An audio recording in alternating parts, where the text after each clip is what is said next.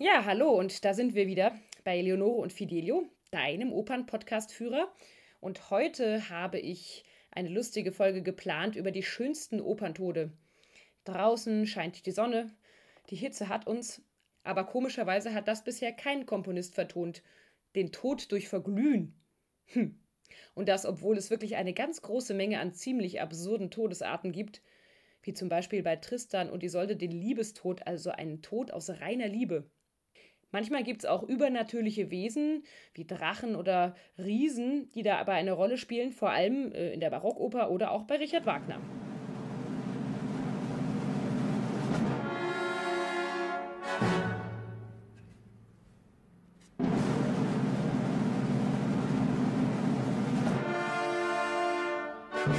Wie kam ich nun auf die Idee, einen ganzen Podcast über die schönsten Operntode zu machen? Ich habe eine Statistik gelesen und zwar fiel mir dabei auf, dass die Todesursachen in Opern eigentlich relativ selten etwas mit der Realität zu tun haben. Denn in Deutschland, da sterben doch die meisten Leute eher so an Herzinfarkten oder Schlaganfällen oder fallen von der Leiter bei der Hausarbeit oder, wunderbar, 600 Leute pro Jahr sterben an Erstickungstod durch Knabberzeug. Das finde ich so absurd, da könnte ich mir auch eine Arie von Rossini mit diversen Schnappatmen dazu vorstellen. Ist dir vielleicht zu makaber, aber wie man schön in der Oper sterben kann, das hörst du gleich. Was sind nun die schönsten Operntode? Was ist da die Qualität?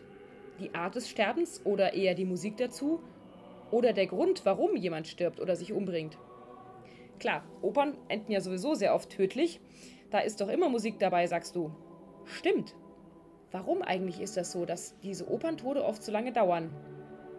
Tja, ich habe den Eindruck, für mich ist ja Oper eigentlich das Leben zusammengefasst in zwei, drei Stunden. Also zum Beispiel die Entwicklung eines Hauptdarstellers von harmlosen Übergebenen zum fiesen Mörder, die geht ganz schön schnell. In Wirklichkeit ja auch nicht, aber natürlich wie in einem Spielfilm muss das ja alles ganz schön komprimiert werden. Und auch der Abstieg oder der Tod und die Liebe gehen schneller. Und da muss dann eben auch der Tod entsprechend schön, aber eben auch schön unrealistisch sein.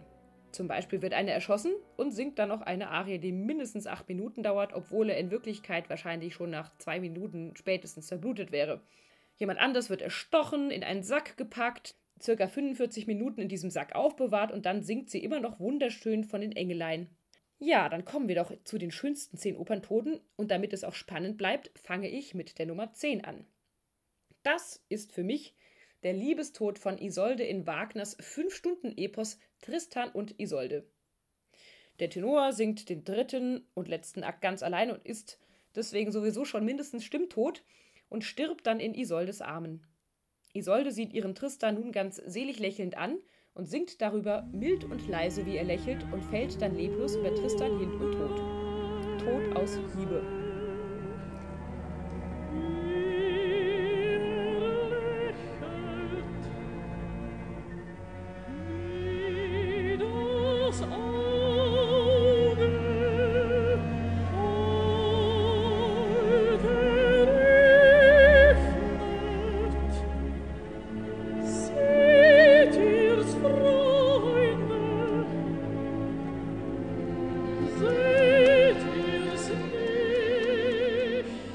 Jetzt kommen wir zu Nummer 9, dem Tod von Cavaradossi und dann von Tosca in Puccinis Oper. Das ist eigentlich doppelt witzig, denn Tosca denkt, dass ihr geliebter Cavaradossi nur zum Schein mit Platzpatronen erschossen wird und zeigt ihm dann, wie man eben glaubwürdig stirbt. Dann wird er aber dummerweise ganz in echt erschossen und sie bringt sich daraufhin auch noch um, indem sie sich von der Engelsburg in Rom in die Tiefe stürzt. Aber die Musik.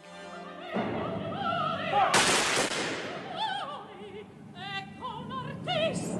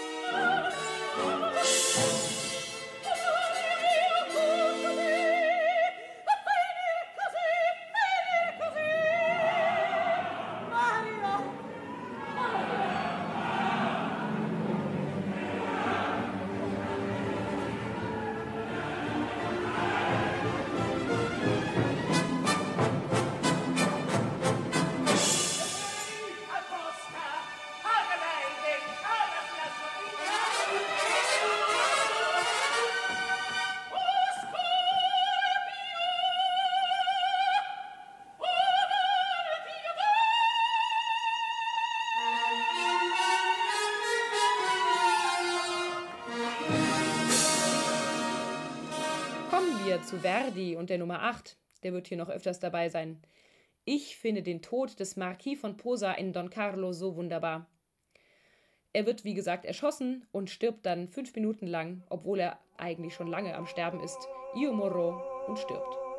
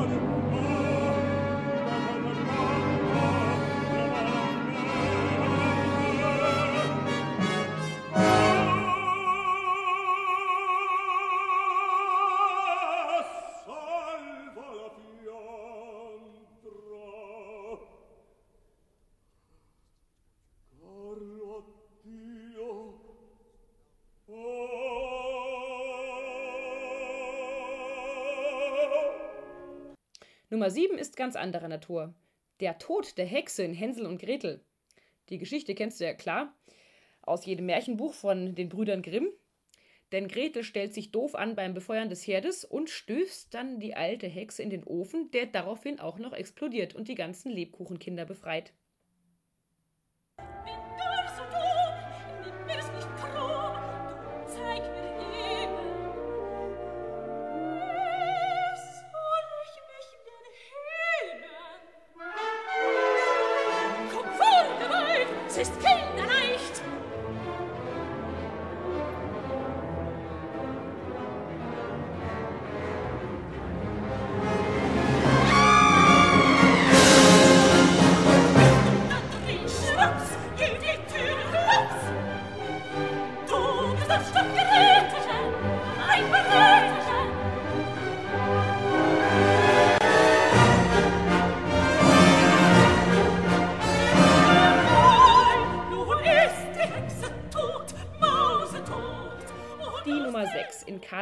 Von Webers Freischütz.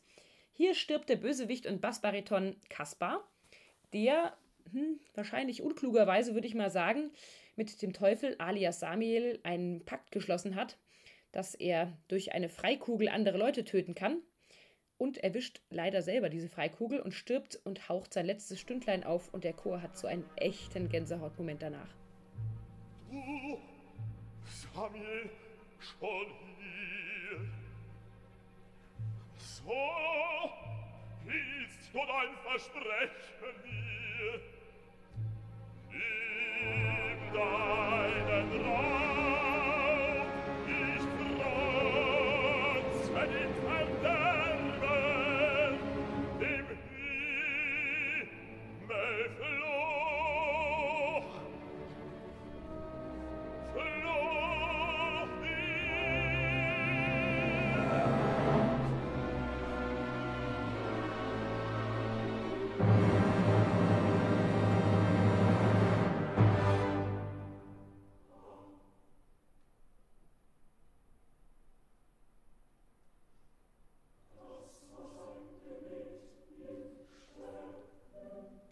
Ja, bei der Nummer 5 kommen wir noch einmal zu Verdi und seinem späten Meisterwerk Othello.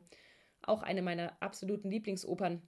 Hier gibt es gleich zwei Supertote hintereinander. Und zwar zuerst wird Desdemona erwürgt und singt trotzdem weiter. Und dann geht es weiter mit Othello, der sich, als er erkennt, dass er die völlig unschuldige Desdemona erwürgt hat, in sein Schwert stürzt und noch ein letztes Mal seine Desdemona küsst, bevor er sagt: Othello wart, Othello fuhr und stirbt.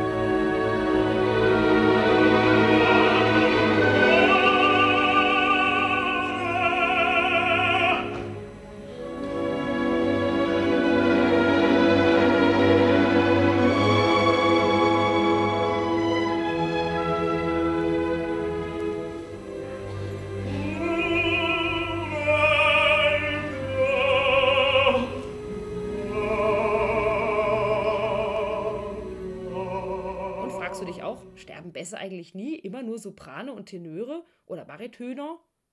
Doch, auch die müssen sterben. Bei meiner Top 4 oder Toppe Quattro in Claudio Monteverdis Oper L'Incoronazione di Popea, die Krönung der Popea zum Beispiel, wird der Philosoph Seneca ja bekanntlich vom Kaiser Nero zum Selbstmord aufgefordert. Und dabei beklagen die Hausangestellten gemeinsam mit ihm seinen Tod, en famille sozusagen. Amici, amici,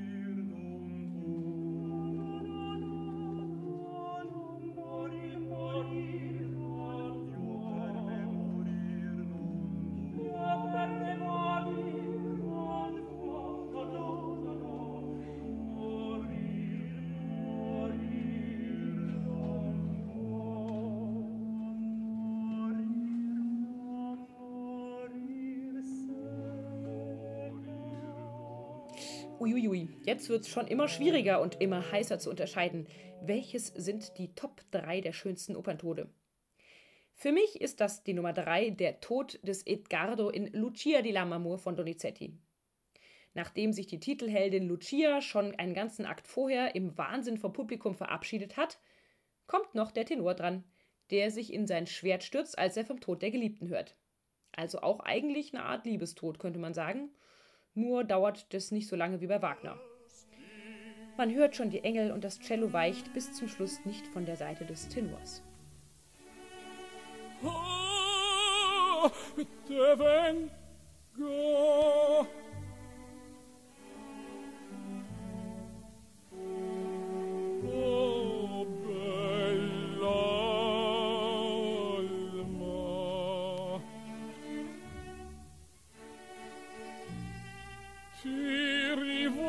Die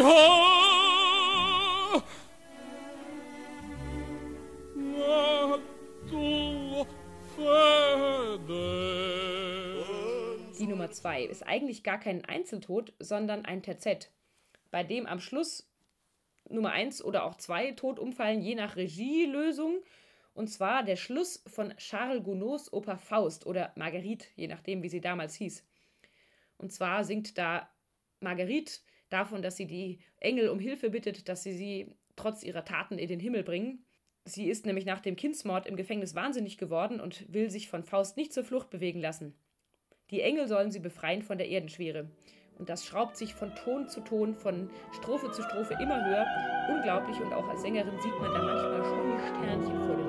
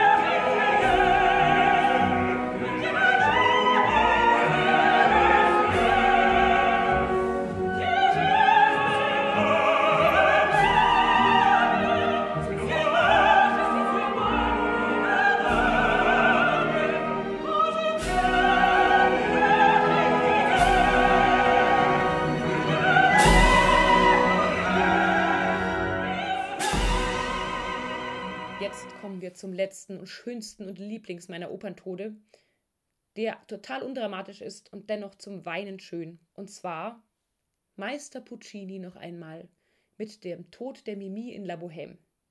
Mimi stirbt ganz unauffällig, ihre Stimme wird einfach immer schwächer und dann hört sie auf und alle anderen merken es erst nach und nach. Musetta, die Freundin, betet noch, dann bemerken es die Kumpels von Mimis liebsten Rudolfo zuerst und am Schluss dann auch endlich der Tenor und ruft Mimi! Ach, ich juchze.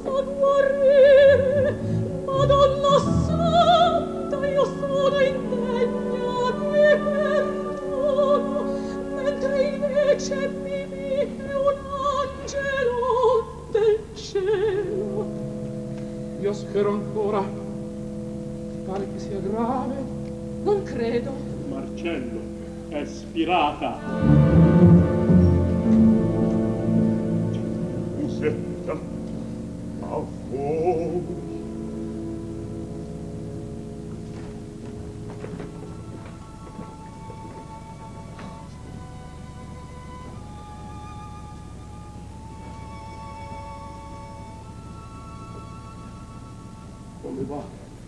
Vedi? È tranquilla. Che vuol dire? Quel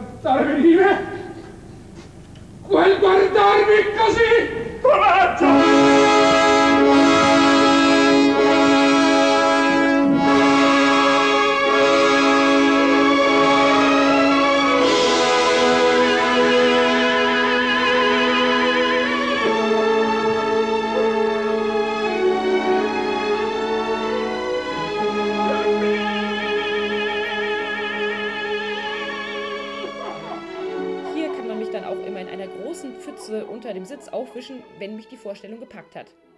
Wenn das nicht der Fall ist, weil zum Beispiel Regie oder Sänger mich nicht überzeugen, bin ich übrigens grob enttäuscht und sehr schlechter Laune. So wie wenn ich zum Beispiel ein Glas Nutella kaufe und dann wäre da Erdnussbutter drin und ich hätte eine Erdnussallergie. Oder ich schaue zum Beispiel jetzt Fußball Deutschland gegen San Marino und Deutschland verliert. Hast du selber noch Lieblingsoperntode? Wenn ich es nach meinem liebsten selbst gesungenen Operntod gefragt werde, dann ist das für mich natürlich der Tod von Violetta in La Traviata.